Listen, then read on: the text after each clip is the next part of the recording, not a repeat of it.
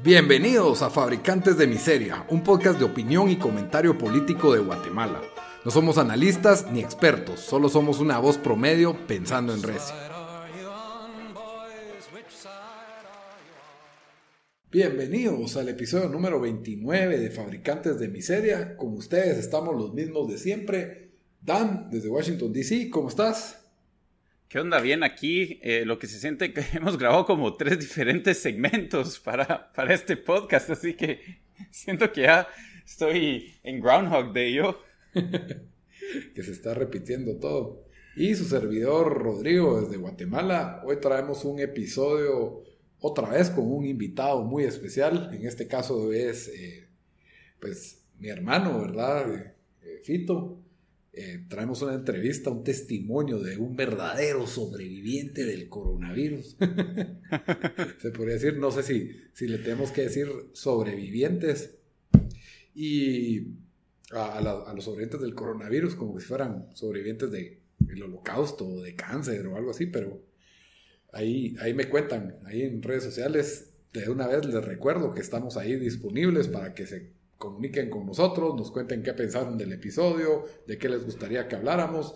Estamos como Fabricantes de Miseria en Instagram y en Facebook y en Twitter como FabriPod. También pues les recuerdo dónde nos pueden escuchar. Nos pueden escuchar en todas las principales plataformas de audio donde escuchen sus podcasts. Estamos en Spotify, estamos en SoundCloud, estamos en iTunes, estamos en Stitcher, en ¿dónde? Evox. Evox, Evox, hay que darle publicidad a Evox, no sé por qué, pero ahí hay varios podcasts por alguna razón. Así que ahí nos encuentran como en todos lados, como fabricantes de miseria y, pues arrancamos este episodio 29 con una buena noticia, Dan, que, que ah.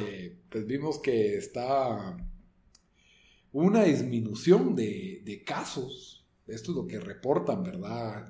los medios, ¿verdad? Que hubo un...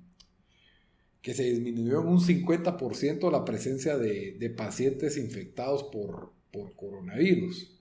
Ahora, aquí empiezan a, maquinar diferentes especulaciones y teorías, ¿verdad?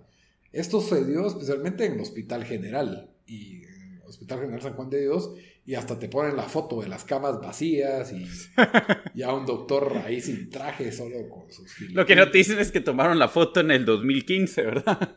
No te dicen que tomaron la foto porque dijeron, vamos a hacer la limpieza y movieron a todos para afuera del cuarto porque el San Juan de Dios nunca ha estado tan vacío en la historia. Sí. Pero bueno, eso fue lo que se anunció. Nos parece que es una buena noticia. E, eso y también se, bueno, creo que lo tenés ahí, pero que, se, se, estima que se llegó al pico hace como tres semanas, si no estoy mal. El bendito pico que siempre iba a venir la otra semana, la otra semana, en 15 días. Puede ser que ya haya pasado. En todos lados hubo un pico y un descenso. Obviamente, ahorita pues ya se relajaron las medidas. Aún seguimos en alerta roja, pero pues ya hay una libertad de locomoción más amplia, aún seguimos con la restricción hasta las 9 de la noche, de lunes a domingo, eso, eso todavía se mantiene, los restaurantes con capacidades muy limitadas, todavía no hay gimnasios, todavía no hay iglesias, todavía no hay bares ni discotecas, eh, ya hay más, eh, digamos que cuestiones recreativas donde se puede ir, ¿verdad? siempre respetando el distanciamiento social y el uso de mascarilla obligatorio. Ahora, pues, ¿a qué se debe la, la causa de este descenso? Puede ser de que había una mala gestión en que, en que no, no se estaban descargando los casos como se debía, ¿verdad? Había gente que se quedaba tiempo de más o estaban esperando a conseguir pruebas y hasta que no saliera negativo no lo sacaban del hospital. También ahora hay más conocimiento, hay mejores tratamientos, eh, el seguimiento que se le da a las personas ya no es el, no es el mismo que era hace tres meses. Entonces yo creo que pues sí ha habido mejoría notable en la forma de los tratamientos, en la disminución de la mortandad del virus, ¿verdad? de la velocidad de contagios. Y yo creo que al final el resultado que se buscaba era eso, era reducir la curva hasta ahí. No esperar a que salga la vacuna. Entonces, pues yo creo que ya estamos en un, en un buen punto no se alarmen si hay nuevos contagios o nuevos repuntes, porque esto es algo que tiene que pasar. desde que ya están habilitando el Transmetro y están habilitando nuevos transportes y van a haber más reuniones, la gente tiene miedo, miedo, obviamente van a haber más contagios, lo importante es de que no sean a personas vulnerables y que pues ya hay mejores tratamientos y que haya espacio en los hospitales, pues eso es como que... Sí, y, y, bueno, o sea, obviamente mucha gente, o bueno, muchos... Eh, o médicos o científicos dicen de que, ah, sí, como pasó con el, em, con la influenza, de que va a haber el, repunte en, lo que sería otoño en, en los países del occidente, ¿verdad? Eh, que, que, todos pensaban que se le había ganado al, virus ahí en, en, 1919 y después regresó fuerte. Vamos a ver qué pasa con eso. O sea, obviamente esperemos que no. Lo que sí hemos visto es la tendencia hasta en, Estados, en Estados Unidos, donde pues ahorita están teniendo bastantes casos de que, de que sí varios como Arizona y Texas llegaron a un pico y después empezaron a bajar y, y no sé, o sea, mira, yo, yo con esto sí ya, ya como digo, no, no creo que nadie sabe exactamente qué va a pasar. Em, entonces ahí sí que, pues, bueno tener esta noticia, ¿verdad? Porque, porque ahí sí en un mar donde ya nosotros ya ni sabíamos de qué hablar porque, porque solo contar malas noticias cada semana o, hablar de lo mismo, pues obviamente cansa y, sí, obviamente, no sé, para, para, para el país creo que sí ya lo está empezando a sentir. Entonces, entonces sí, qué bueno. Vamos a ver qué, qué, qué, es, qué, qué pasa. Ojalá que no, que no hagan una alarmante eh, cantidad de casos en, en, los, en las siguientes tres, cuatro semanas, que ahí es cuando empezaremos a, a ver qué, qué, tanto ser el efecto de, de que empiece el transporte público, de esta semi-reapertura y todo, pero, pero sí, qué bueno oír esto. Sí, al día de hoy, 10 de, 10 de agosto, tenemos 9.176 casos activos, eh, van lamentablemente 2.222 fallecidos. Eh, podemos ver que el, número de activos se, está reduciendo, lo cual es, algo sumamente bueno, ¿verdad? Y el día de hoy en específico les traemos un testimonio de lo que fue el caso de mi hermano. Mi hermano se contagió de coronavirus. Nosotros pues habíamos estado viviendo, no vivimos juntos.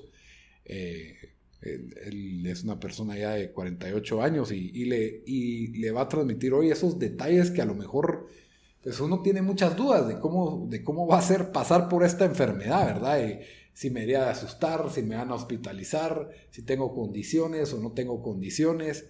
Pues yo creo que el, caso de mi hermano tiene las variantes ideales, ¿verdad? Él tiene una condición, condición preexistente moderada, no, no tenía una grave, y, pues eh, no es un supermédico, no es una persona millonaria que tiene todos los recursos, al mismo tiempo pues obviamente no, no es una persona de escasos recursos y, tuvo cierto apoyo, ¿verdad?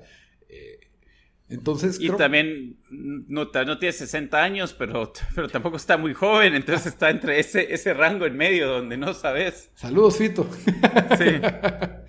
no, pero él, él mismo les va a contar en esta entrevista todos esos detalles que yo creo que vale la pena poner atención, tomar nota, porque así se prepara uno mentalmente de, si uno en este momento se acaba de enterar que es positivo o que tiene un familiar que es positivo, pues lo mejor es estar informado de la fuente directa, ¿verdad? De alguien que pasó por este, por este proceso. Sabemos que no todos los casos son iguales, sabemos que él no es ningún infectólogo o ningún doctor, pero de la experiencia puede, puede hablar bastante y creo que les va a resultar bastante provechosa este, esta, esta, esta entrevista.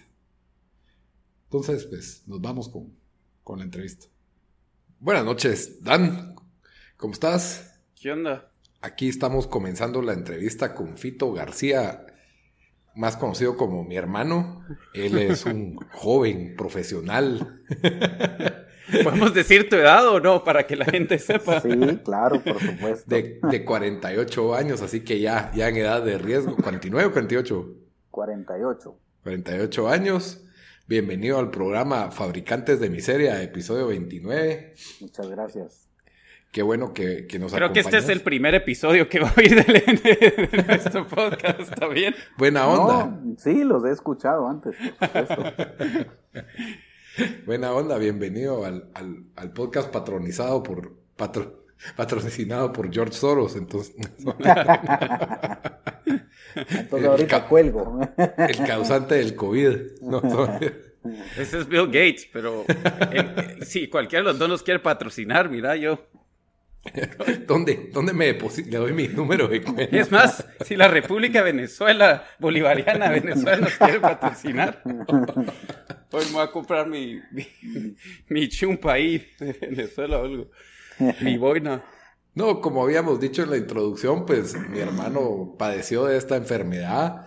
Eh, fue un caso, no sé, Fito, contanos, aquí ya, ya puedes entrar en, en la conversación, ¿verdad? Si consideras que tu caso fue un poco, yo no, no, me atrevo a decirle moderado, pero tampoco me atrevo a decirle grave. No sé si de ahí el doctor te dijo que estabas en alguna categoría o algo de... Si fuera un semáforo, ¿qué tan mal te dio? ¿En cuál te pondrías? bueno, pues muchas gracias por la invitación, por la oportunidad. La verdad es que, pues en lo que yo pueda colaborar a otras personas para bajarles la ansiedad, el miedo y y también las personas que quieran comparar su caso con el mío, ¿verdad? Em, ¿Qué tan fuerte me dio? La verdad es que yo sentí que fue fuerte. Nunca fui hospitalizado, gracias a Dios, pero, pero sí estuve grave. Eh, sin embargo, cuando uno escucha las, las historias de otras personas, uno dice, a la gracias a Dios yo no llegué a ese límite. Eh, yo lo, yo, yo, yo lo dividiría en tres, en tres categorías. Hay quienes son asintomáticos o casi asintomáticos, que solo les da dolor de cabeza, debilidad y un poco de náusea. Eh, yo estoy en el rango de en medio, que me dio una neumonía derivada del COVID. Los síntomas del COVID son fuertes en cuanto a dolores de cabeza, articulaciones y cuerpo, pero no pasan de ahí. Eh, lo que me complicó a mí fue la neumonía. Y el tercer rango, digamos, el otro 33% es, es la gente que, que, necesita ayuda de un hospital para poder sobrevivir. Así es que yo me considero del rango medio, pero tampoco fue leve, pues, ¿verdad? Sí, pues. Sí, y, y Fito, eh, bueno, o sea, te dio, te dio a vos y también te, le, le, dio a tu hijo, que ¿cuántos años tiene, tiene tu hijo? Mi hijo tiene 15 años, dentro de un par de días cumple 16 eh, gracias a Dios a él le dio muy, muy leve. A él le daba dolor de cabeza, debilidad, un poquito de náusea. Solo podía jugar 10 horas de Xbox y no 12. pues estuvo, digamos, atento a las clases del colegio. Unos días no se levantó, no se conectó, otros días se sentía muy mal. Eh, lo que me llamó mucho la atención es que le bajó el apetito. Mi hijo, pues como cualquier adolescente, se baja o sea, uno los ve comer y dice, a la pucha, que cómo alcanza la comida en esta casa. pero, pero eh, en esos días estuvo bastante, digamos, sin apetito. Yo lo tenía que empujar un poquito para que se tomara una sopita, un cereal en la mañana. Eh, y el único momento en el que yo me asusté con él, porque él de chiquito, yo, de chiquito padeció mucho de los pulmones, yo lo tuve, lo teníamos que nebulizar con cierta frecuencia. Pero el único momento en el que me asusté es que en la, última semana me dijo, papá, es que no puedo respirar bien, no puedo respirar bien. Y eso me asustó, por supuesto, pero gracias a Dios tenía un oxímetro. Y el oxímetro me decía que estaba bien oxigenado.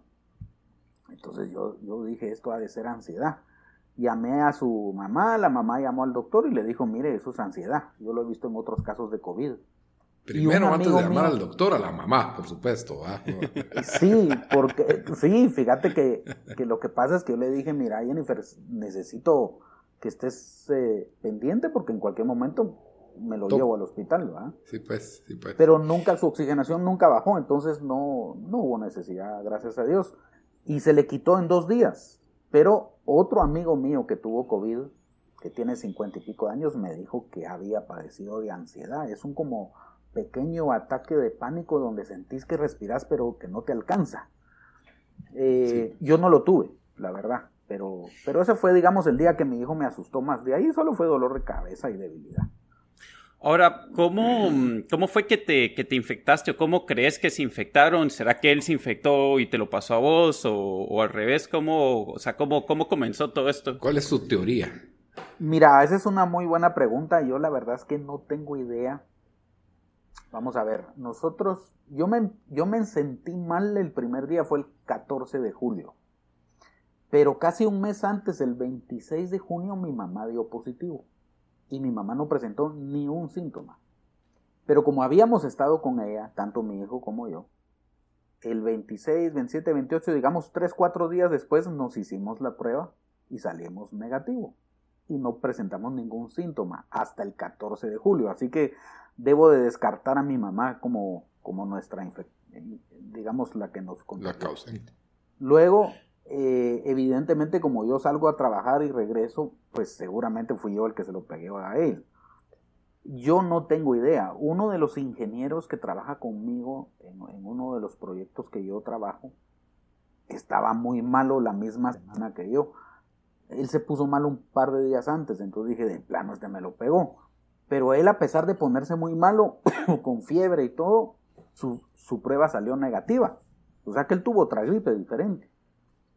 Eh, entonces, la verdad es que no tengo idea dónde me pegó. Y eso es bien interesante porque yo tenía todas mis, eh, mis precauciones, digamos, la mascarilla, la gel. ¿Y, tu hijo no estuvo en ninguna fiestas clandestinas por ahí, ¿verdad? en mueblerías o algo así. No, no, ninguna.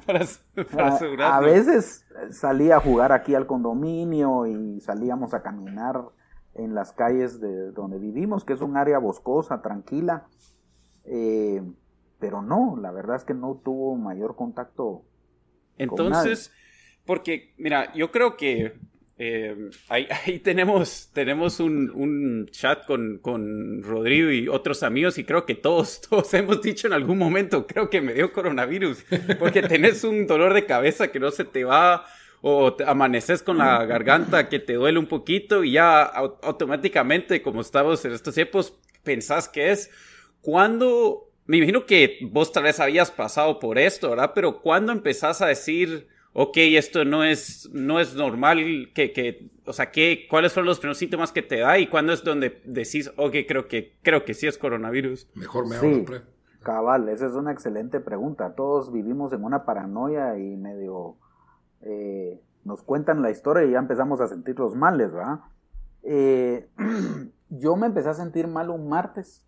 Ese martes yo salí a trabajar, salimos a correr con mi hijo. Ahora, ahora pero eh, fechas, vos diste el 14, te empezaste a sentir sí, mal. El ah, martes 14 de julio yo regresé de correr, hice un poco de ejercicios y sentí un cansancio fuera de lo normal. Y yo dije, esto no es normal, algo me va a dar. Eh, me bañé en la noche, cené, me acosté y esa noche me dio fiebre fuerte y un dolor de cabeza muy fuerte. Amanecí el miércoles malo, pasé todo el día en la cama con fiebre y dolor de cabeza, dolor de cuerpo, parecía un paludismo mezclado con un dengue. Era una y para esto no le ha dado nada a tu hijo todavía, ¿verdad? Ningún síntoma. Mi hijo estaba nítido y mi hijo me vio tirado en la cama. Yo casi no, nunca me estoy tirado en la cama así enfermo, pues. Entonces mi, mi hijo lo primero que hizo fue llamar a su mamá. Y pues. entonces su mamá vino el día jueves, digamos, yo pasé malo martes en la noche, miércoles y el jueves vino ella, pero el jueves yo ya me sentía mejor. Eh, y entonces, pues ella me trajo un termómetro digital que yo, yo estaba usando uno de esos de, de mercurio viejitos, ¿verdad? ¿Y ella llegó así toda protegida o todavía no había mucho miedo que fuera coronavirus? Ella llegó toda protegida y casi pues entró a la casa con miedo y todo, pero digamos que, que solo vino a ver cómo estaba y me dijo, mira, es que perdona, pero me vine porque Alessandro me dijo que estabas muy mal. Yo le dije, ah, gracias, te agradezco la visita, tranquila, ya se me quitó. Yo la verdad es que creo que fue una gripe. Y de hecho llamé a mi jefe porque yo llamé a la oficina y dije, mira, voy a faltar al trabajo miércoles y jueves. El jueves yo ya no me sentía tan mal, yo dije, de plano fue una gripe. Voy a descansar viernes y el lunes me voy a trabajar. Pero, ah, y mi papá vino el viernes 17 en la mañana, como a mediodía, un poquito, digamos, en la tarde, mañana. La famosa visita. Sí. que es doctor, por cierto, su, papá. Sí, mi papá es ginecólogo. Mi papá sí se bajó como que era Robocop. Se bajó con su mascarilla, su careta, su traje de doctor y todo. Él está en una edad de mayor riesgo, pues obviamente. Sí, por supuesto. Chernobyl parecía. Y me dijo, mira, aquí te traje un pollito, te traje algo para que almuercen, sé que estás malo, deberías de hacerte la prueba. Y me voy, no los toco, no los saludo, disculpen, pero me voy. Y se fue, va. O sea, fue una visita de médico a distancia, ¿va? Casi que no, ni siquiera nos saludó, no nos dio la mano, ni el puño, nada, ni el codo. Y se fue. Y entonces mi hermana me insistió y me dijo, Fito, hágase la prueba, que no sé qué. No, pero la verdad es que no me siento tan mal. No, hágase la prueba, hágase la prueba. Entonces, total que coordinamos con, ¿puedo decir marcas o no? no, bueno, pues si querés decirla, decirla. Pues sí, por, nosotros está bien. No, yo creo que está bien, así la gente sabe qué, qué, prueba hiciste o a dónde fuiste. Pues mira, llamé a Blue Medical, ellos vinieron a domicilio, hicieron la prueba Ah, a domicilio te lo hicieron. Sí, manejaron para acá. Eh, puro servicio del Estado. Eh, me hicieron las pruebas y yo dije, bueno, hagámosle a Alessandro de una vez. Entonces nos hicieron el hisopado y fue la prueba, eh, digamos, hay tres pruebas, ¿verdad? Hay una cara que le llaman la PCR, que es, es un hisopado y, y es la más exacta. Yo me hice una que se llama de antígenos que también es un hisopado, pero no es tan exacta. Sin embargo, me mandaron los resultados por internet y resultamos positivos los dos. Eso fue el viernes 17, después de un par de días de estar malo. Y cuando te enteraste del positivo, ¿sentís que te cambió la mentalidad? Mira, eso fue bien interesante porque Alessandro, mi hijo, yo recibí el correo y primero me dieron mi resultado de positivo. Yo dije, pues voy a esperar que venga el resultado de Alessandro. Y yo tenía un poquito de ansiedad porque la mamá realmente estaba asustada y estaba ansiosa. Sí, pues. ¿Verdad? Entonces de repente, pum, me entró el correo, el otro correo donde venía el resultado de Alessandro y también venía positivo. ¿Cómo te dice el correo? ¿Positivo de una vez así o te dice como los resultados están adentro o cómo así? Fíjate que el eh, te mandan un correo con una hojita en PDF. Ah, ok. Entonces tienes que leer el PDF, ¿no? De una, o sea, te lo, hay medio suspenso. No, te lo dicen. Eh, eh, solo te mandan adjuntos los resultados de su prueba. Y entonces abrís el PDF y dice SARS-CoV-19, resultado positivo. Y entonces, mira, fue una, una lluvia de emociones y sentimientos, yo por un lado dije, bueno, al fin me dio este cuento, ya salí de esto, ya tengo anticuerpos y solo es de sobrevivirla. Y la verdad es que en ese momento... Solo es, ese detalle. sí, pero en ese momento ya no me sentía tan mal. Cuando le dije a Alessandro, mi hijo, mira, me mandaron los resultados y somos positivos para COVID. Mano, a Alessandro se le llenaron los ojos de lágrimas y me dijo, papá, entonces nos podemos morir. y entonces, no, hijo, tranquilo, mira, vamos a vivir un día a la vez. Y la verdad es que, pues... Pobrecito. Sí, se asustó, él se asustó y, y, se quedó en shock, o sea, como que no lo podía asimilar, ¿verdad? Se fue a su cuarto, agarró su teléfono, se metió a Instagram y yo creo que como que... Y le dijo adiós a todo el mundo. No, como que necesitaba platicarlo con sus amigos, contarlo, desahogarse. Él tenía como una carga emocional fuerte. Y luego le avisé a su mamá y le llamé a su mamá y le dije, mira, dimos positivo los dos, así es que por favor, eh, ya no vengas, yo voy a estar bien y cualquier cosa te voy a estar monitoreando. O sea, nos vamos a, estar monitoreando. A, cuántos días te dieron el resultado? Dijiste, te lo hiciste el viernes el examen. El resultado fue el mismo día en la tarde. El mismo día en la tarde, ok. La verdad es que muy buen servicio. Y entonces, eh, el fin de semana no la pasamos tan mal la verdad, a mí en las noches yo sufría mucho de dolor de cabeza, un dolor de cabeza fuertísimo.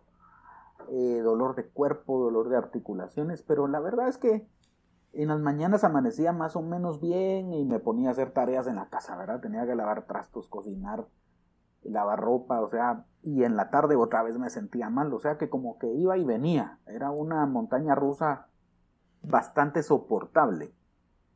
Eh, era, como un resfriado así mal, digamos, eh, hasta ese momento sentís que habías tenido una gripe peor en tu vida o esto ya, ya iba bastante mal ahí. A ese momento yo decía, bueno, esto es, pues parece un paludismo mezclado con gripe, no está tan mal, ¿verdad? Yo sí me sentía mal, pero, pero era soportable, bastante soportable. Solo creo que también es bueno aclarar que vos no tenías las famosas condiciones preexistentes que, Se supone que hacen, agravan esta, esta cuestión, ¿verdad? No, Mira, gracias a Dios no, yo padezco de presión alta, pero mi presión alta es leve y tomo una pastilla diaria que me mantiene bajo control. Así es que esa sería, digamos, la única enfermedad, pero no tengo diabetes, no tengo sobrepeso, no tengo... Eh, no estoy malo de los riñones, que son otros, otros órganos que son atacados por el COVID. Y mis pulmones en ese momento estaban nítidos. Y perdonen si tengo un poquito de tos, pero ese, fue el rezago de la neumonía. Entonces... Para que vean que es eh, verdad. En mi, en mi Facebook, el día 22, digamos nueve días, al octavo día de la enfermedad, yo me sentía bien todavía. Y entonces hice un post y dije, mucha, me dio COVID y la verdad es que pues estamos bien, muchas gracias por el cariño, porque yo ya empezaba a recibir mensajes y llamadas. Estas son puras mentiras. no, y dije que gracias a Dios estábamos bien y que la verdad es que pues los iba a mantener informados, ¿verdad? Y cuando, digamos que tuviste que informar, o sea, bueno, ahí informaste a tus amigos y tus seres queridos. Obviamente vivís en, creo que como muchos en Guatemala, en un lugar donde estás encerrado por una garita, un condominio. Sí. ¿Tú informaste a los vecinos o a las autoridades del condominio? Fíjate que gracias a Dios sí, el condominio somos una comunidad bien, eh, bien bonita. Ya nosotros tenemos un chat en el WhatsApp con el condominio, donde están la mayoría de los vecinos y ya un vecino había dicho, mucha, dimos positivo, estamos bien y aquí vamos a estar encerrados. No usen el parque, porfa. Exacto. Entonces yo el sábado, el sábado después de que me dieron, a mí me dieron el positivo viernes, yo el sábado escribí un chat y dije, señores, dimos positivo mi hijo y yo, estamos en la casa, vamos a estar encerrados, eh, pues les informo para que estén enterados. ¿Y sufriste alguna discriminación, maltrato? Ninguna. Solo salía tan, tan removido de este chat de WhatsApp. Fíjate que he oído historias que así, pero aquí fueron súper solidarios. Que estés bien, que mira, incluso hay vecinos que uno pues vive en el mismo condominio, pero no los conoce. Hubo personas que me mandaron fruta, me mandaron comida, me mandaron quesadillas, que estés bien, me escribían si necesitaba algo. Una vecina que yo nunca había conocido me dijo, mira, voy a salir, necesitas algo del súper, necesitas que te haga un pago en el banco, tarjetas de crédito y, todo por chat, ¿verdad? Entonces, no, muchas gracias, qué amable. La verdad que se portaron, sí, se portaron súper solidarios. Fue, fue una bonita experiencia en, en cuanto a eso, ¿verdad? Y el día 22, en la noche, digamos eh, el octavo día de la enfermedad, me empezó una tos insoportable. La tos era lo que me tenía desesperado. ¿Y hasta ese entonces tenías tos leve o casi no tenías tos? O? No había tenido tos, no tenía ni tos. o sea, mis pulmones estaban nítidos y mi oxigenación estaba nítida y la de mi hijo también. Mi hijo nunca tuvo tos. Pero a mí la tos me empezó a desesperar, porque no te deja dormir, te duele la cabeza, era una cosa horrible. Entonces yo empecé a tomarme jarabes así que tenía en la casa y uno que se automedica, ¿verdad? hasta, ese momento no te habías medicado o estabas tomando algún medicamento. Fíjate que esa es una buena pregunta. En internet había tanta información eh, que uno no sabe ni por dónde empezar, la verdad. Uno había escuchado del del famoso desinflamatorio este eh, ibuprofeno, de la ivermectina. Y, pero Gárgaras con, con sal y, vinagre, locura. ¿Cómo no te enteraste? Entonces, fíjate vos que lo que hice fue que mandé, a, eh, cuando me enteré que éramos positivos, mandé a comprar a la farmacia ivermectina, que gracias a Dios la conseguí porque hubo ¿Qué es eso? yo no sé. Mira, la ivermectina es un desparasitante que hicieron un estudio en un laboratorio y vieron que anulaba al virus, o sea, lo destruía. Pero los doctores empezaron a decir, miren mucha, una cosa es lo que pasa en un tubo de ensayo en un laboratorio y otra cosa es lo que pasa en el cuerpo. Entonces se volvió como una información viral, no confirmada por ningún médico, pero muy usada por todo el mundo. entonces, mira, ajá, dale, sí, perdón. Perdón, entonces, y como son, realmente es una es una pastillita que no te va a hacer daño. O sea, tal vez no te hagan, no hagan nada contra el COVID, pero igual tampoco te va a hacer daño. Entonces pues. lo que hicimos fue que la mandé a comprar Es una pastillita que te tomas una en la mañana, una en la tarde durante tres días.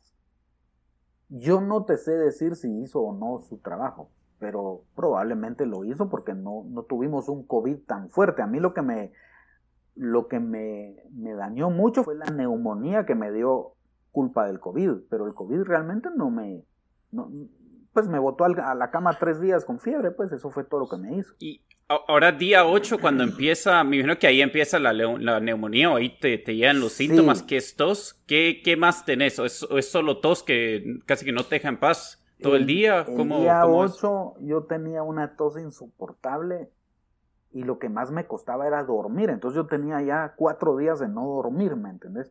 Y en el día podés medio dormir y en la noche no dormís nada, porque estás digamos, si te acostas boca arriba, te duele la espalda, pero no toses. Entonces, para que no me doliera tanto la espalda, me ponía de lado, pero entonces empezaba a toser.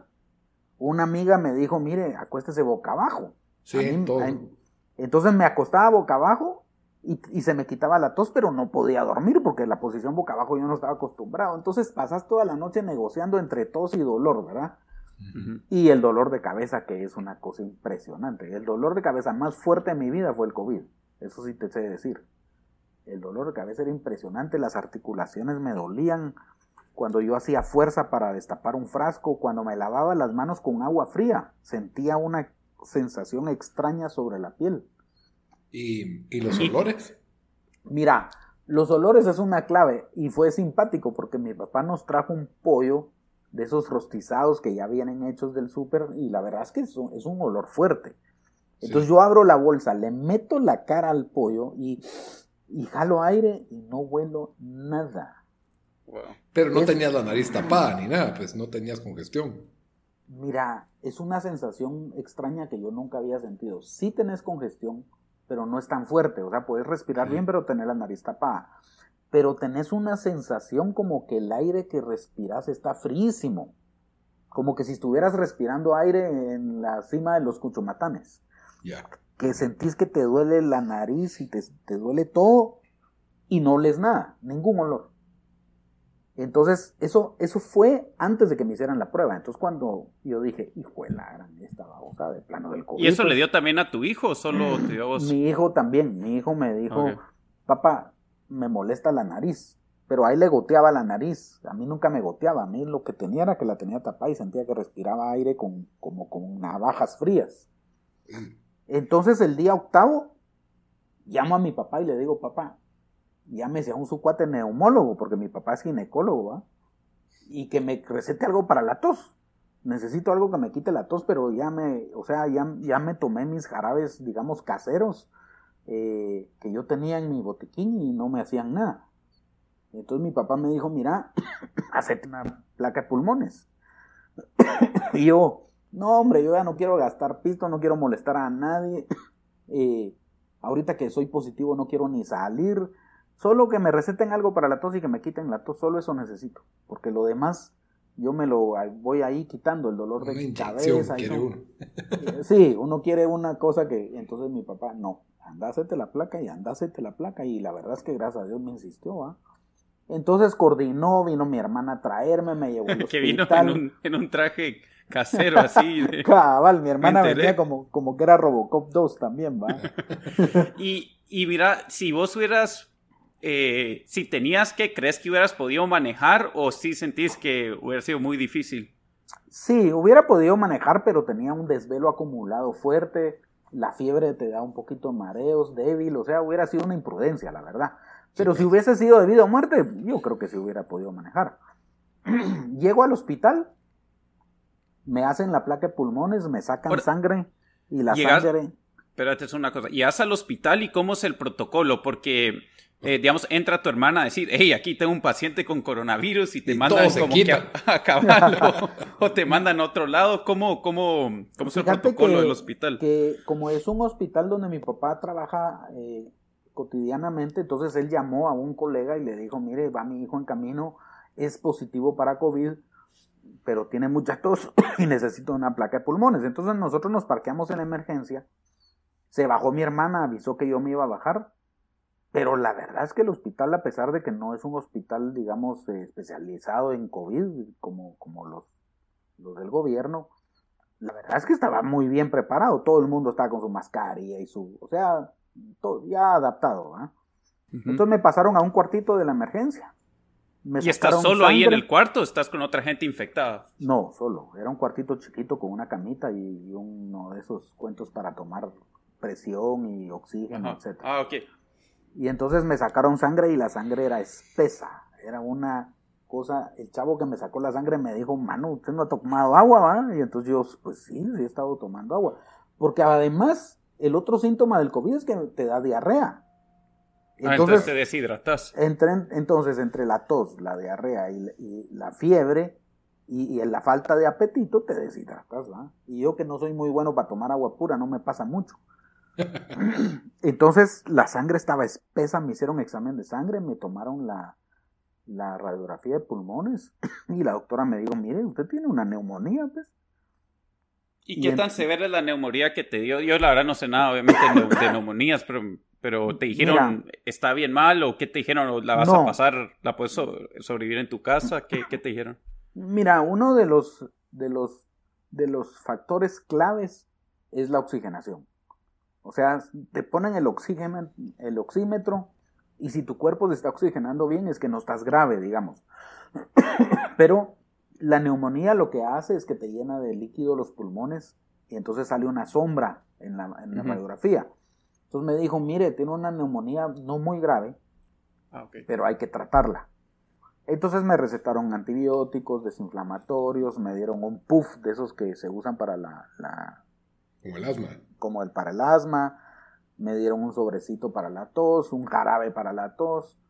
Y me imagino que todos estos son, porque sé que, pues, me imagino que ya como vamos en cuatro o cinco meses con el, con el coronavirus, ya saben que hay medicamento que solo no funciona hasta, que tal vez pueda tener efectos eh, contraproducentes. ¿Te dijeron, o sea, sí fueron como que claros con vos o, es, o es medicina que le darían a cualquiera que le da neumonía o no sabes? Fíjate que la neumonía me la trataron como cualquier paciente con neumonía.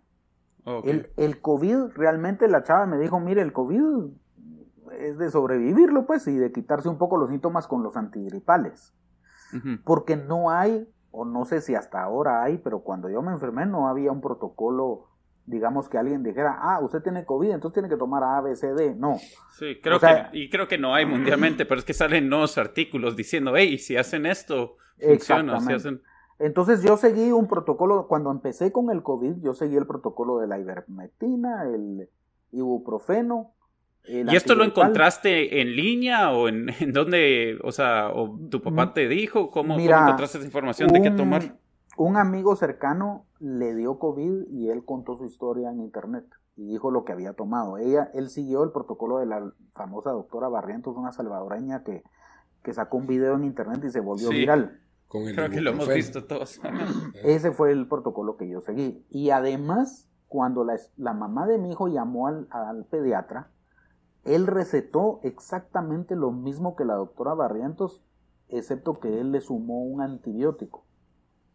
Pero yo tomé la decisión de no comprar el antibiótico porque yo dije, el antibiótico no, no me va a matar el virus, ¿para qué me voy a gastar ese pisto del antibiótico? No me lo compré. Lo que yo no sabía porque después me lo dijo el doctor, era que el antibiótico era para evitar la neumonía, o sea que probablemente debí de haber comprado el antibiótico desde el principio. Pero yo, a mí no me gusta tomar antibióticos porque pues siento que, que, si tenés una gripe, pues vivila y que tu cuerpo pelee un poquito, ¿verdad? Sí. Entonces, ya después me recetaron un antibiótico específico para la neumonía y, empecé a tomar el, digamos, el tratamiento para la, neumonía, que fue diferente al tratamiento que yo me autorreceté para el COVID. Porque para el COVID seguí las instrucciones del médico, del, del pediatra de mi hijo, que eran muy parecidas a las que estaban circulando en internet. ¿Verá? Y, entonces el, el, efecto fue casi, tal no instantáneo, pero ¿cuánto, ¿en cuántos días empezaste a sentir el efecto del medicamento después de que te, te lo dan? Mira, una vez empecé a tomar el medicamento, me empecé a sentir mejor porque la tos empezó a disminuir, digamos, los ataques de tos, porque me daban unos ataques de tos horribles que duraban como 10 minutos en los que yo sentía que me iba a desmayar, vamos, sentís que los pulmones te van a salir por la boca y no puedes dejar de toser. pero esos ataques de tos empezaron a disminuir. y de hecho, ahorita sigo con tos, pero ahorita yo ya puedo suspirar. Es que antes no podía ni bostezar, porque si bostezaba me daba tos. ¿Verdad? Eh, ya puedo dormir mejor, ya puedo dormir en ciertas posiciones, ya no me molesta tanto. Pero sigo con un poquito de tos que poco a poco se va quitando. Yo me empecé a sentir bien el día 28 de julio, que fueron cabal 14 días después del 14, ¿verdad? Sí, y ya llevabas ahí que una semana tomar el medicamento, o cuatro días, o... Yo, a mí me recetaron los medicamentos el 22. Sí, pues, seis días. sí, llevaba 10, 12 días después de, eso me empecé a sentir mejor, pero, pero el COVID, mira, el COVID te agarra, te da una gran revolcada y después te suelta. Y te sentís bien 12 horas y de ahí te vuelve a agarrar y te vuelve a revolcar y de ahí te sentís bien. Entonces estás como que, ¿será que ya me curé o no me curé? ¿verdad? Y entonces es una montaña rusa que va disminuyendo de intensidad hasta que desaparece. Y desapareció 14 días exactos después de que me enfermé. Y ya para el 14 días, aparte de la tos, te sentías ya, o sea, las, eh, las energías te regresaron porque dijiste que, sí, sí. te sentías bastante bajo de energía y Mira, tu hijo también se sentía así, ¿verdad? Eh, sí, es increíble. Se te empieza a arreglar el estómago, desaparece el dolor de cabeza, desaparecen los dolores de, de articulaciones, el dolor de cuerpo empieza a disminuir. Eh, la nariz ya no la sentís como que estás respirando aire frío, pero no recobras el... De hecho, todavía no, ya siento más olores, pero todavía no como antes. Eh, pero la verdad es que inmediatamente empieza a desaparecer, como que el virus empieza a morirse cabal 14 días después, por eso es que la famosa cuarentena es de 14 días. Y, ah, perdón, dale, ajá. Y te empezás a sentir bien, o sea que yo, el COVID se me quitó el 28 y ya solo me quitó, ya solo me quedó el rezago de la neumonía. Y para todo esto, en, eh, bueno, dos preguntas con, con, tu empresa, casi fue que, bueno, eh, cuando casi que te dicen, hey, te ahí un mes o, ya, ya regresaste a trabajar, ¿cómo, cómo fue eso? Que, porque me imagino que le haría medio un poco de miedo a gente si, si, si se enteraron que, que te dio coronavirus, ¿verdad? O sea... Sí, Mira, en la empresa, gracias a Dios, se portaron muy bien. Ya teníamos más o menos un protocolo pensado de, qué íbamos a hacer cuando alguien le daba. Eh, y de hecho... Despedirlo, obvio. no, gracias a Dios, no. Digamos, nosotros en la empresa tenemos, yo trabajo en dos lugares diferentes. Un lugar de campo, que es el, el lugar del proyecto, digamos, que está en Villanueva, y la oficina que está en la zona 4. Entonces en la oficina teníamos a todos sentados con, distanciamiento, con mascarilla, desinfectar los pies y, las manos cuando uno entra, etc. Eh, y en el, en, el, eh, en el lugar de trabajo de campo también. Cuando se presentaba alguien con fiebre, porque monitoreamos con, con el termómetro, yo lo suspendía tres días. Y a los tres días, si llegaba sin fiebre, pues ya lo dejaba entrar, porque obviamente no era COVID. Pero en la oficina, cuando yo avisé que estaba malo y había dado positivo, le avisé a mi jefe y le dije, mira, vos dio positivo, ya no voy a ir. Pero no sé si pude haber contaminado a alguien. Entonces él lo que hizo fue avisarle a todo el mundo que, había, que yo había dado positivo, mandó a desinfectar toda la oficina. Y, y si alguien se quería hacer la prueba, la oficina la iba a pagar, ¿verdad? Para que no hubiera excusa de que alguien se sintiera mal y por no gastar el dinero no se fuera a hacer la prueba, ¿verdad? Porque entonces empezás con el riesgo de que... Sí, de que yo no tengo dinero para la prueba y voy y no voy a decir nada para que no me suspendan, ¿verdad? Pues, entonces, en ese sentido mis jefes dijeron, mucha, si alguien se quiere hacer la prueba, nosotros la patrocinamos. Y si alguien da positivo, no tengan pena, los días se van a, a, bono de, vacaciones o, o el que se quiera eh, avisar al Ix para que el Ix lo suspenda, pues puede hacerlo, pero cuenten con todo el soporte de la oficina. Entonces yo, yo falté, digamos, casi 13 días hábiles, digamos, y le quitar los fines de semana. Mis vacaciones 2020 se fueron en el COVID, digamos, ¿verdad? Porque no había gozado mis 15 días de vacaciones hábiles que uno tiene derecho. Entonces, sencillamente, como que yo hubiese estado de vacaciones y me siguieron pagando mi sueldo normal, gracias a Dios, ¿verdad? Ahora, eh, cuando comenzó todo esto teníamos la impresión de que el, el, pues el gobierno le está dando un poco de más seguimiento a la gente, obviamente por haber menos infectados. ¿Tuviste en algún momento alguna llamada o, o revisaron si te estabas quedando en casa eh, o sí. algo así o no? Esa es una buena pregunta. Fíjate que el día 28, es decir... Dos semanas después de... Dos semanas después de sentirme mal, vino no me acuerdo si fue 28, la verdad tendría que revisar, pero digamos que entre 10 y 12 días después de que me empecé a sentir mal, me llaman de la garita del condominio y me dicen, mire usted, aquí hay una ambulancia del centro de salud de, de Santa Catarina Pinula, dice que viene a ver no sé qué. A mi casa, le digo, pregúntele a qué casa viene. Sí, a su casa. Bueno, pues déjelo pasar, ¿verdad? Entonces entró el señor, yo tenía mi mascarilla, él con su mascarilla y una tablita y me dice, ¿usted es don Rafael Gustavo Adolfo? Sí, soy yo. Y don Alessandro, sí, es mi hijo, aquí está. Ah, es que ustedes son los que dieron positivos. Sí, nosotros somos. Va. Mire, pues nosotros lo que vamos a hacer es que los vamos a llamar una vez diaria para ver cómo están. Si se ponen malos, nos llaman y nosotros los venimos a traer. Y cuando cumplan su cuarentena, nosotros les vamos a avisar. Es decir, que lo que yo deduzco es que la empresa que me hizo el hisopado por obligación le avisó al gobierno, ¿verdad? Solo que el gobierno se tardó 12 días en venirme a ver, pero... O sea, pero, te habías infectado en esos 14 días. Sí. Fuiste estar infectada toda la colonia. Pero lo delegó al gobierno municipal. Eso es también... Exacto, lo delegó al gobierno municipal. Entonces los del el centro de salud todos los días me llamaba una señora. Eh, don Adolfo, ¿cómo amaneció hoy? Bien, muchas gracias. ¿Y su hijo cómo está? Ah, va, ahí lo llamo mañana. Ya. Está de cara la comida. y entonces, eh, de repente, la última llamada que me hizo la, la, señora del centro de salud me dijo: Mire, usted ya cumplió con su cuarentena obligatoria. Nosotros le podemos extender un certificado donde usted ya cumplió. ¿Lo va a querer o no? Entonces, pues sí, démelo. Mire, tiene que venirlo a traer a tal lugar, de tal hora a tal hora. Y entonces lo fui a traer, por lo menos para tener un certificado de que cumplí con la cuarentena que el gobierno obliga. Y lo interesante que cambió en el protocolo, que esto me lo contó mi papá, a través de un médico eh, que está en el gobierno, porque cuando yo terminé mi cuarentena dije yo, ¿será que vuelvo a contratar que me hagan la prueba para salir negativo, verdad? Entonces eh, le pregunté a mi papá, mi papá me dijo, mira vos, los médicos del gobierno lo que están haciendo es que 15 días después de que diste positivo, te dan de alta y ya el virus ya no está activo. De hecho, así lo están haciendo en los hospitales nacionales. 15 días después de que dio positivo, lo mandan a su casa. Si no está muerto. sí, si ya está, si está vivo es que ya sobrevivió. Y... entonces, la mamá de mi hijo, de todas formas, le mandó a hacer una prueba a mi hijo y mi hijo salió negativo. Sí, y igual vos tenías un poco de miedo a infectar a gente. O sea, ¿cuánto te tardaste después de eso en, en como salir o...?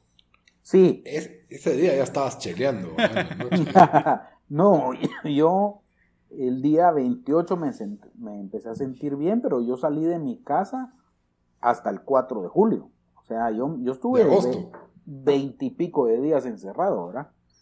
De, agosto. Sí, perdón, de agosto. Sí, de agosto.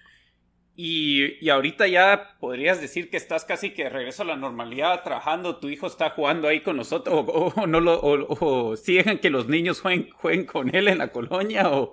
No, fíjate que yo en el condominio avisé, muchas gracias por todo el soporte, muchas gracias por la solidaridad, ya nosotros estamos libres del COVID, hemos cumplido con nuestra cuarentena, pero nunca dije ya dimos negativo, porque la verdad es que y entonces todo el mundo, ah, qué bueno, y, y, todo el mundo te ve con cierta normalidad. En la oficina sí hubo un poco de resistencia. A mí, a mí nadie me dijo nada, a mí todo el mundo, ah, qué bueno que ya vino, qué bueno que está bien y todo.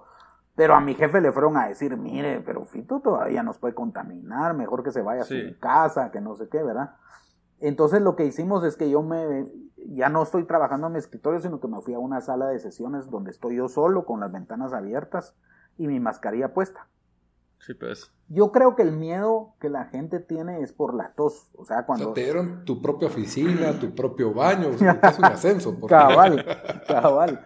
Pero digamos que, que a mí, cuando voy al súper o voy al banco, me da hasta pena toser, vamos, porque la gente te mira, te mira raro cuando estás tosiendo. Entonces la tos. Sí, de plan.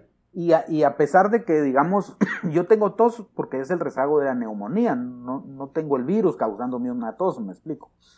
Pero la gente no entiende esta diferencia. Entonces, cuando me da mucha tos, yo me salgo y me voy, ¿verdad? Porque, porque digamos, la gente sí se siente incómoda, ¿verdad? No, seguro.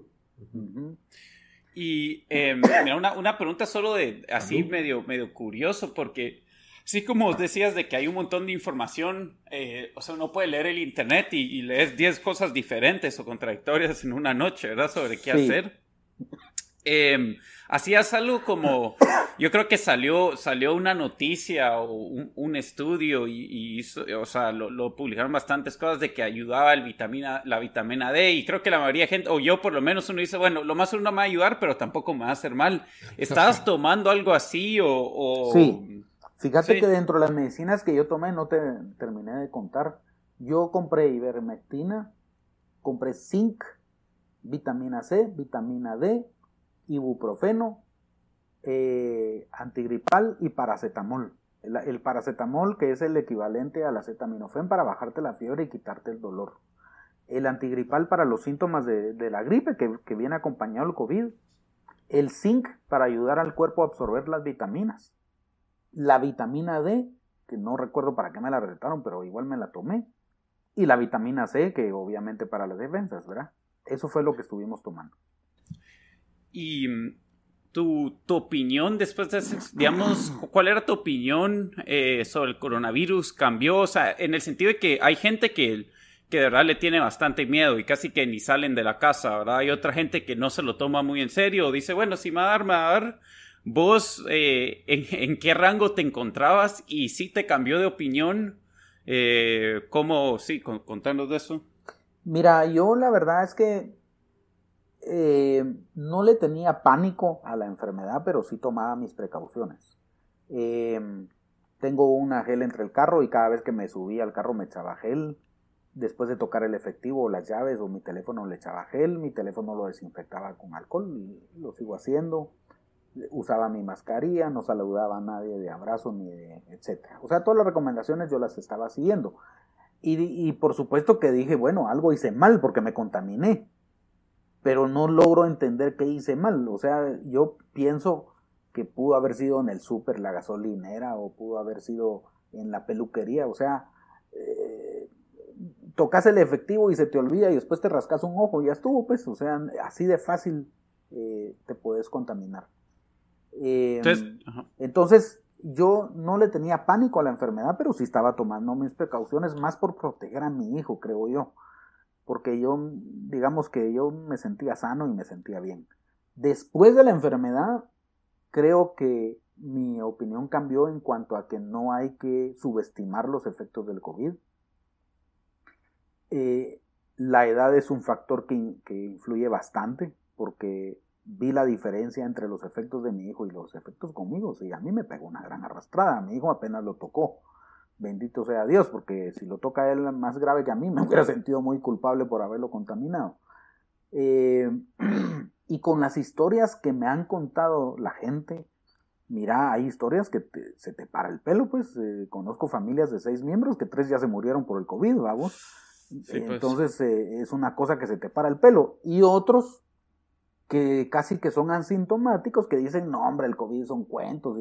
Entonces yo creo que debemos de cuidarnos, debemos de cuidarnos, no hay que menospreciar la información, no hay que subestimar el virus y eventualmente todos nos vamos a contaminar hasta que no exista una vacuna, que no sé si al fin va a existir o no, todos nos vamos a contaminar. Y otra pregunta que me han hecho y que no y que es bien importante es, mire, ¿y usted se vuelve a, se puede volver a enfermar de COVID? Pues no lo sé. Eh, a mí la lógica me dice que yo ya tengo anticuerpos y que no debería de enfermarme otra vez, pero no me voy a arriesgar. ¿Verdad? Eh, la verdad es que la pasé muy mal. Yo no quisiera repetir esto nunca más. Fue una yo la verdad es que casi que si hubiera tenido un millón de quetzales en el banco, digo, mucha, métanme en un hospital solo para quitarme el malestar, pues que me consientan, ¿me entendés? Pero como no tenía los 50 mil pesos que pedían los hospitales privados, estaban pidiendo un, imagínate, estaban pidiendo un anticipo de 50 mil quetzales para ingresar al hospital. Entonces me, me tocó atenderme a mí mismo, pues. Sí. Y en, en, algún momento sí, porque obviamente, o sea, sabemos todo de que el, lo peor que nos puede pasar con esto es, es que o paremos muertos o, tenemos que ir al hospital y, paramos en ventilador, en algún momento te entró esa duda o un poco de miedo como que, a la gran no sé, ¿será que voy a parar al parque de la industria o...? Sí, hubo, hubo, perdón, hubo, hubo un par de noches en la... Yo la verdad es que no me asusté hasta que empecé a toser. La tos fue un signo que me dijo a mí, híjola, el COVID ya te tocó los pulmones. O sea, hasta este día número 8 no te había tocado los pulmones. Y ahorita ya te los tocó. Entonces ahí me empecé a asustar. Y cuando mi papá me dijo, te voy a llevar a hacer el examen. Y si el examen sale malo, te llevo al, parque de la industria. Entonces ahí me asusté porque dije, pucha, quiere decir que hoy en la noche probablemente no regreso a mi casa. Y si me meten al parque de la industria, a lo mejor no regreso nunca, ¿va? Entonces me asusté, ahí sí me asusté un poquito. Eh, gracias a Dios la neumonía se descubrió a tiempo y gracias a Dios pues uno tiene las posibilidades de ir a una farmacia y comprar las medicinas. Eh, pero, pero de ahí me empecé a sentir bien y cuando me empezaron a contar las historias que te cuentan de familiares, amigos y conocidos, a la puchica uno dice bendito sea Dios, yo la verdad es que sí la pasé mal, pero la pasé en mi casa. Porque pues. pasarla mal en un hospital no solo salís endeudado, sino que además pues puedes no salir, ¿verdad? Sí. Y, y si, mm, porque yo, bueno, vi ahí que en Facebook que habías puesto un, un post eh, diciendo, ahí, ahí sí que las sugerencias que vos darías, ¿verdad? Incluso una de esas fue, no, no, no subestimen el, el COVID, pero eh, cosas indispensables que vos dirías, eh, y obviamente pues sabemos de que toda la gente esto lo, le, le, le pega diferente y todo, pero pero que vos dirías en, en tu experiencia que son indispensables para, para tener o para hacer si alguien, si alguien le, le, da esto, digamos, por ejemplo, sé que mencionaste el oxi, tener el oxímetro. Sí. Eh, eso lo puede comprar alguien, es bastante barato, ¿cómo se consigue? Porque yo la ni había oído de eso hasta ahorita.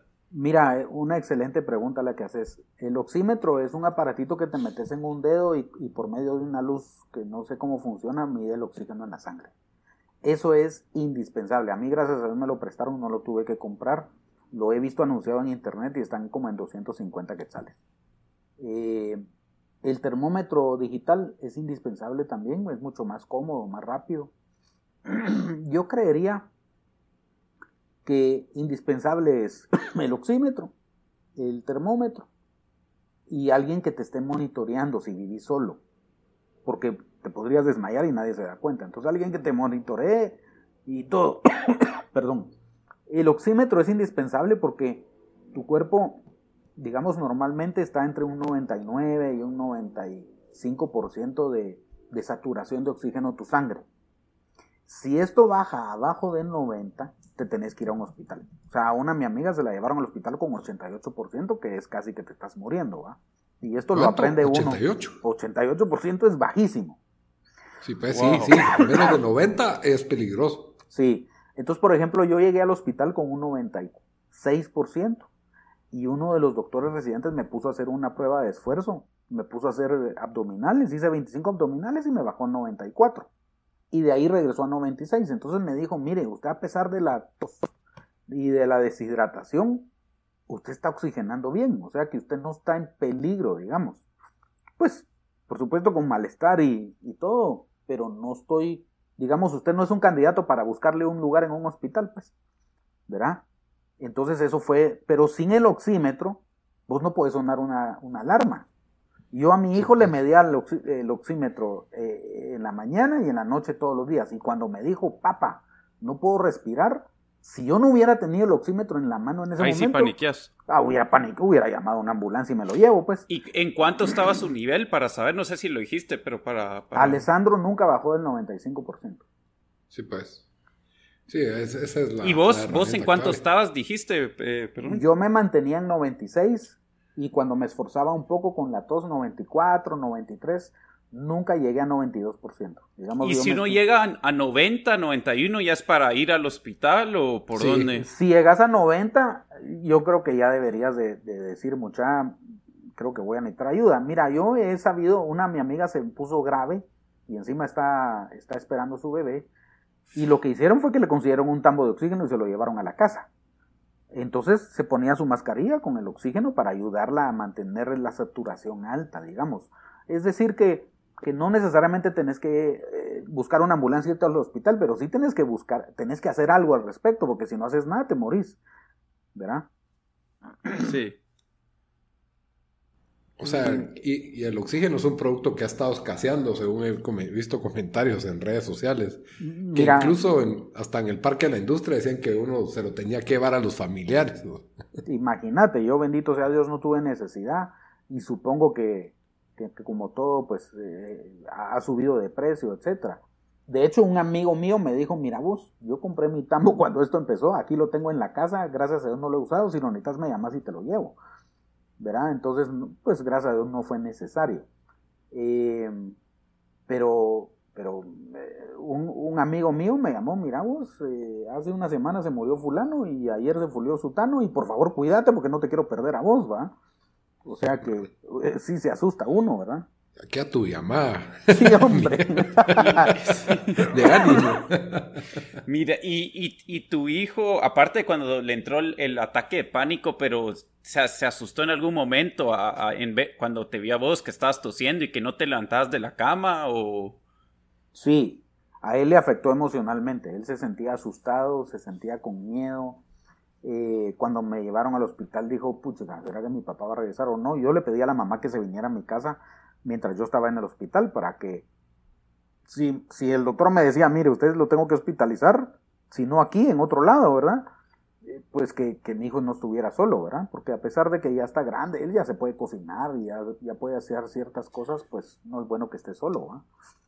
Y, eh, y lo, curioso de esto, porque yo me enteré, es, también de, de, lo, que, lo que causó en la familia. Eh, Lito, ahí vos habías mencionado cuando, cuando eh, su, papá lo, le, le, había llevado la comida, de que esto lo, forzaron a hacerse un examen. Hubo cierta histeria en mi casa, en, la casa de mi papá y con mi mamá y mi hermana, pero... Lo mandaron a otro cuarto. lo mandaron a otro piso, casi que... Le hicieron sus maletas cuando regresó. No, son mentiras. Andate donde Fito, le dijeron. no, son mentiras, no fue tan así, pero, pero sí, o sea, se hizo. Eh, él cuando fue a, tu casa todavía no estabas confirmado como positivo, era, era una probabilidad, ¿verdad? Y, sí, exactamente. Afortunadamente me trató como que si fuese positivo. Y de ahí se hizo él su prueba y salió negativo y ya regresó a la relativa normalidad. Bueno, hay que recordar que cuando mi papá vino a la casa yo no tenía tos, ni estaba estornudando, ni me estaba sonando, o sea, yo no tenía síntomas que pudieran propagar el virus más fácilmente. Yo, yo estaba normal con mi mascarilla. Yo creo que eso ayudó a que él no se contaminara. Si él hubiese venido cuando yo estaba en la gran tosedera, pues otra historia hubiera sido. Está bien, está bien, Fito. Yo creo que ya no te hacemos hablar más porque también eso causa causa ahí un poco, un poco la tos. Gracias por, por, haber estado en el programa y por haber compartido tu testimonio. No sé si hay algo más que querías agregar. No, pues muchas gracias por la oportunidad. La verdad es que es una enfermedad diferente a todas las demás. No hay que menospreciarla. Si alguien le da con síntomas leves, pues qué bueno. Pero, pero puede ser un caso diferente. Así es que cuidémonos y y los felicito a ustedes porque informar a las personas que los escuchan sobre esto pues es, una contribución, ¿verdad? Sí, gracias, gracias a vos, gracias por contarnos. Ahí, la verdad, como, como, como uno dice, uno oye tantas cosas diferentes y, tiene tantos, tantos amigos diferentes que uno ya ni, ni, sabe creer, pero es bueno. Sí, gracias por decirnos tu, experiencia y eso, pues eso del oxímetro fijo, yo, yo lo voy a buscar en Amazon a ver si lo puedo comprar. sí, sí, vale la pena, la verdad. No, eh, re bien. Y no sé si querés eh, anunciarte en redes sociales o dónde te pueden encontrar eh, en tus redes, cómo te buscan, si alguien te quiere preguntar algo. Sí, con mucho gusto. Yo no soy mucho de Instagram porque soy de una generación anterior a la de ustedes o posterior, no sé cómo se dice. Pero estoy en Facebook como Fito García. Ahí me pueden buscar y cualquier duda que tengan, consulta, pues con mucho gusto. Yo no soy un experto, pero, pero creo que, les puedo quitar un poco de ansiedad con mi experiencia, ¿verdad? No, re bien. Re bien. Bueno, Fito, gracias por haber estado en el episodio número 29. Esperamos que se te vayan quitando esas secuelas del, del coronavirus. Y estamos platicando y en momentos ya nos vamos a ir a escuchar la, a ver qué dice el presidente hoy, domingo 9 de agosto, sobre las, las medidas de seguridad, a ver si no se atrasa para las nueve y media. ¿no? Sí, como lo han estado haciendo últimamente. Sí, muchas gracias, Fito. No, a ustedes, muchas gracias, ahí estamos a la orden. Adiós. Adiós. Bueno, espero que hayan aprovechado esa valiosa entrevista con, con mi hermano Fito García. Gracias por haber estado. El como siempre, al final de todo episodio, nosotros siempre le damos una recomendación de entretenimiento o de alguna cuestión cultural que nos haya gustado. Entonces, Dan, ¿cuál va a ser tu recomendación para esta semana? Está bueno, yo eh, la semana pasada recomendé la película Pleasantville y voy por una película que diría que es algo similar y ya también de, de, de, esa época de los de finales de los noventas. Yo soñó esta película era como de los 2000 y eso me había no me he recordado. Creo que bastante gente la ya vio, pero ya la vio, pero si hay gente que tiene que está en sus 20 puede ser que, que no la hayan visto. Eh, se trata de la película The Truman Show con sí, es que la están dando, la están pasando y, pues la vi, la verdad que sí sí se mantiene así como dije de Pleasantville que todavía uno la puede ver. Eh, también Jim Carrey, que pues yo no sé si se retiró, pero que está casi retirado. Y, y esta era la época donde estaba en su tope, ¿verdad? Pues, o sea, hizo una ajá. de las películas más taquilleras de este año, Daniel. Sonic.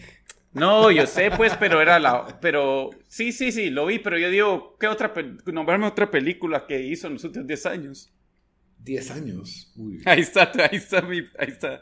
Ahí está tu, tu respuesta. Pero, o sea, porque aquí, eh, por aquí había hecho, eh, ¿cómo se llama? Eternal... Eh, Eternal Sunshine of the Spotless Mind. Otro Spotless Mind, ajá, que te lo recomendé en otro episodio. Eh, los, los seis Ventura. No sé qué otras. Dumb una... and Dumber. No, pero hizo una que también... Me, Myself. Que me encantó a mí. Es una buena comedia con Tea Leoni, que son unos asaltantes que se llama como Jim and Larry o no, tiene un nombre. Ah, sí, sí, sí. Se llama se me olvidó. Sí, sí, sí, esa ese, esa fue la última que me acuerdo que dije, hey, esa fue una Pero buena. eso fue en los 2000.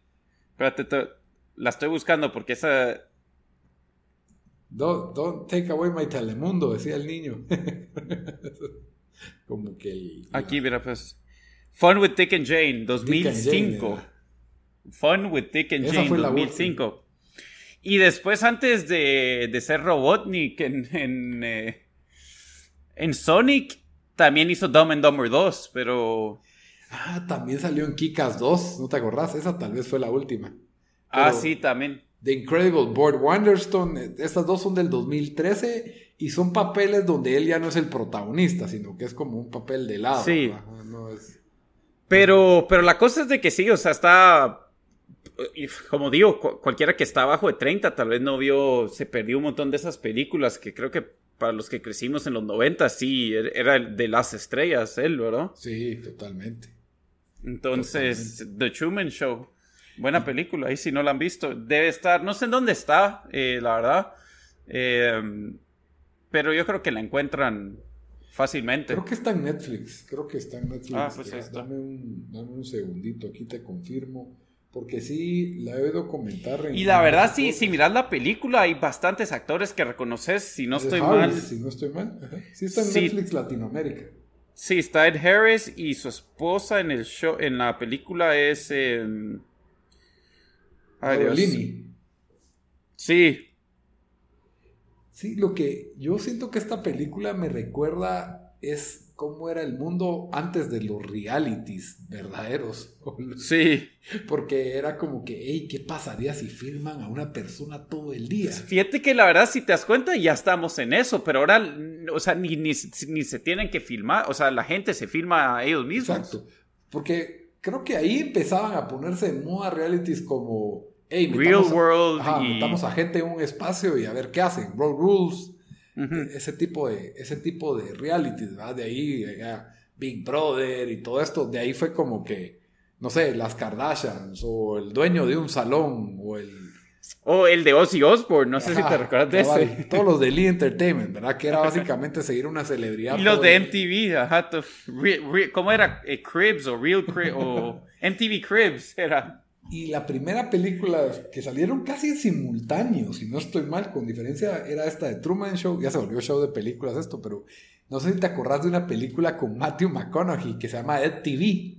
Sí, sí, sí, me recuerdo. Ajá, es, esas dos para mí fueron como que, ay no, qué mulada eso, filmar a alguien todo el día. Y después fue como que se volvieron como proféticas, ¿verdad? Porque eso se volvió nuestro, nuestro entretenimiento. Y cuando salían era como que medio inimaginable, pero y fíjate, cabal, hoy estaba viendo un podcast donde le, hablaron a alguien del de Real World Chicago, que fue en el 2003, y él fue el primer Real World donde ya metían cámaras en los cuartos.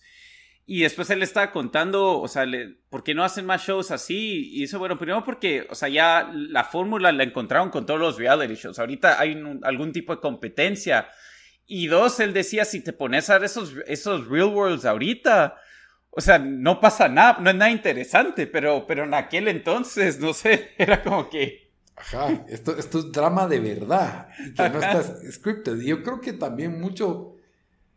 O sea, creo que se volvió más interesante, ok, metamos a esta gente de verdad ordinaria, pero pongámosles una olla de presión con una competencia. Entonces salió Survivor y, y, todo este tipo de, de programas donde echan a alguien una vez a la semana y o too hot to handle. Ese tipo de estupideces que una vez es para viendo, ¿verdad? O, gente famosa, ¿verdad? Porque creo que es como que las dos, las dos facetas. Y, también la cosa de, que, sí, como, o sea, ahí estamos a punto de cambiar donde literalmente ahorita hay cámaras 24/7, aunque uno no lo quiera. ¿Verdad? O sea, todos nos están filmando o, no sé, es, es interesante. Sí, ya es otra realidad la que, la que vivimos totalmente. Sí. Bueno, yo también voy a recomendar una serie de televisión. Pues vas a ETV. no, es una serie que se estrenó en el 2002. Fue ganadora de Globo, de Emmy, si no estoy mal. Es el, el mejor show que nadie ha visto, le dicen muchos. Eh, se llama The Shield. Y creo que el show ahorita agarra una nueva importancia con todo esto que hemos visto de reportajes del maltrato policial, de, de las malas prácticas que hay entre, tal vez no tanto en los fiscales, pero sí desde las autoridades más altas del, dentro de la policía, los sindicatos, eh, todo este tipo de todo este tipo de corrupción administrativa y al mismo tiempo pues tenés y lo que me gusta del show es que te muestra los distintos niveles de policías, ¿verdad? Los policías de calle, los policías que ya tienen cierto nivel de investigación, eh, los detectives y aparte pues los capitán, el, capitán y, ya los, las corrupciones administrativas que se pueden dar, el racismo tan palpable eh, y, digamos que las culturas que se tienen dentro de esto, que es, una cultura que era violenta, de bullying, y que se ha visto expuesta desde que tenemos celulares en la cámara, ¿verdad? Y este programa creo que captura mucho de eso. Cámara en los celulares. Antes de que, ah, porque incluso una de las escenas en el primer episodio están arrestando, obviamente, a una persona afroamericana así, de una forma un poco brusca. Y lo que le dice la mamá es, anda a traer la cámara, anda a traer la videocámara, ¿verdad? Y ya, ya salen con la videocámara muy tarde, ¿verdad? Ya no pudieron capturar la evidencia. Y, yo creo que mucho de lo que pasaba y que permitió que se cementaran este tipo de prácticas y de cultura, ¿verdad? Porque yo creo que hay una cultura de, prepotencia, de maltrato en, mucho en, las instituciones policiales en, Estados Unidos, es de que no, no, no lo mirábamos, entonces no lo creíamos. Y obviamente ¿Tú, crees que el policía, el fiscal, que son personas que hasta cierto punto fueron elegidas democráticamente para proteger y servir, son los malos o es una persona que está tatuada, que a lo mejor tenía drogas en las bolsas o tenía o ha tenido algún consumo de drogas, que no tiene trabajo? ¿A quién le vas a creer, verdad? Entonces, y yo creo que el pues el nuevo mundo ha venido a desmentir todo esto y creo que este programa expone esto a un punto en que hoy no podría ser visto como entretenimiento, porque ya hasta te ofende que el protagonista sea un desgraciado, pero decís, así son los policías en la vida real, pues así, así de asquerosos son. Y, ya al, punto en que no lo están exponiendo como un antihéroe, sino realmente el protagonista aquí es un villano. O sea, es un villano hecho y derecho. Que un villano de vez en cuando puede hacer una que otra cosa buena y humanitaria, pues ya, ya es extra, ¿verdad? Pero eso es lo que me, encanta del show. Tiene ese estilo realista. Eh, no parecen actores, como te digo, los únicos que parecen actores son los policías, pero de ahí los que capturan y los criminales y todo eso, yo siento que es gente de verdad, ¿ah? o sea, y cuando te roban un vagabundo o una prostituta, parece gente de verdad, del bajo mundo, por así decirlo, ¿verdad? Sí. Entonces, sí, esa, esa apariencia realista que tiene el show, eh, muy buena, el show incluso hasta tiene, te permite ver como que episodios aislados, sí hay una historia de fondo siempre, pero no, no necesitas verlos todos. O sea, si me, si me pedís a mí la opinión, puedes ver el primero y te saltas al tercero y de ahí al quinto y vas a entender. Pero sí, y lo ideal es que lo todos y todo ya está disponible. Son ocho temporadas en Prime Video. ah, ya lo pusieron en Prime. Ajá, lo pusieron en Prime aquí en Latinoamérica. Eh, no se sorprendan que la primera y creo que hasta la tercera temporada no están en formato widescreen. Sí, eso me ha pasado con unos. solo están en formato de televisión que era full screen, ¿verdad? Entonces, eh, así es, no está malo su sistema ni su stream service. Muy bien, Dan. Eh, gracias por la recomendación y con eso pues terminamos el episodio número 29. Hasta la próxima. Adiós.